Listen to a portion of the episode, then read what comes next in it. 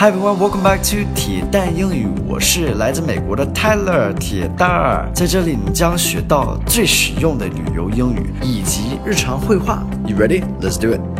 Hello everybody, welcome back. Today's focus word is check in. Check in. Check in can mean a couple different things. You can check in at the airport. You can check in at the hotel. 那就是登记或者入住。 all right, so in today's dialogue, I'm going to be talking about at the airport, 在机场登记，登机呢。All right, so checking in, some culture here. 这个是一些美国文化。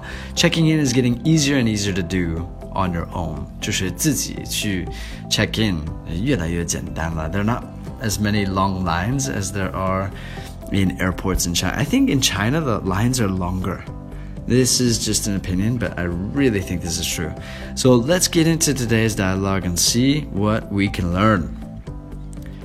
Should we wait in line, or do you want to just do the self check in?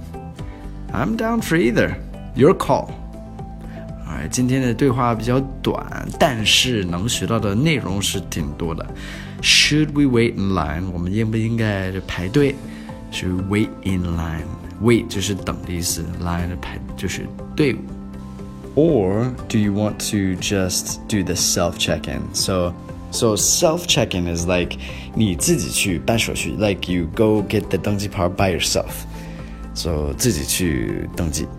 Um, I'm down with either. So either is both. 就是要么是这个，要么是那个，我都可以。I'm down for. I'm down. It means I'm okay with. This is slang，这是俚语。I'm down for that. I'm down for this. It's like 我可以就我 OK 了。It's like yeah, I want to do that, or that could be okay. Your call. So 这个不是你的电话的意思。Your call is like your decision，就是你自己定吧，你定吧。It's like I'm down for either，所以我都 OK。Your call，你定吧，这个也是俚语。All right, some key vocabulary from today is self check-in. I'm down either, and your call. Hope you guys learned something from today. Like I said, the dialogue was short, but we learned a lot, I think. This is a good one. I like this one. Have a great day, guys. Thanks for your support. As always, take care.